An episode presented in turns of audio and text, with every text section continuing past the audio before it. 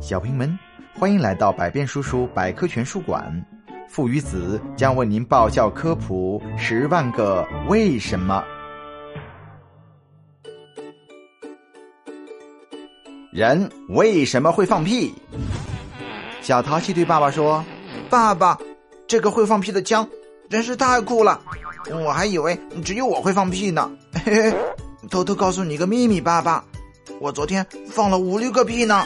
哦，你说到放屁，我现在就想放呢。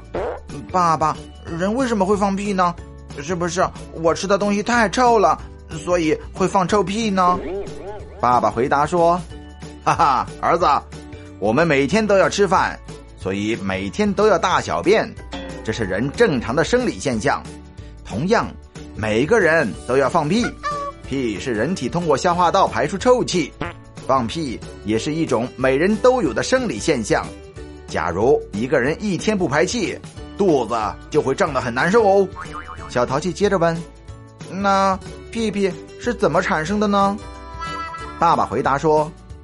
产生屁屁的原因，首先是我们呼吸、吃东西和讲话时从鼻子或嘴巴进入体内的空气；另外是我们吃入的食物在消化道里被细菌发酵分解而产生的气体，特别是一些难以消化的食物，它产生的气体就会更多一些。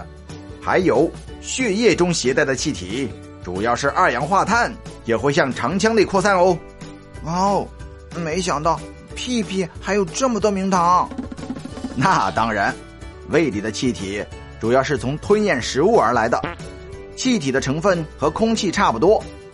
大肠里主要是氮气和二氧化碳，还有少量的氧、氢和甲烷，还夹杂有氨、硫化氢和粪臭素，所以大肠里的气体是有臭味的。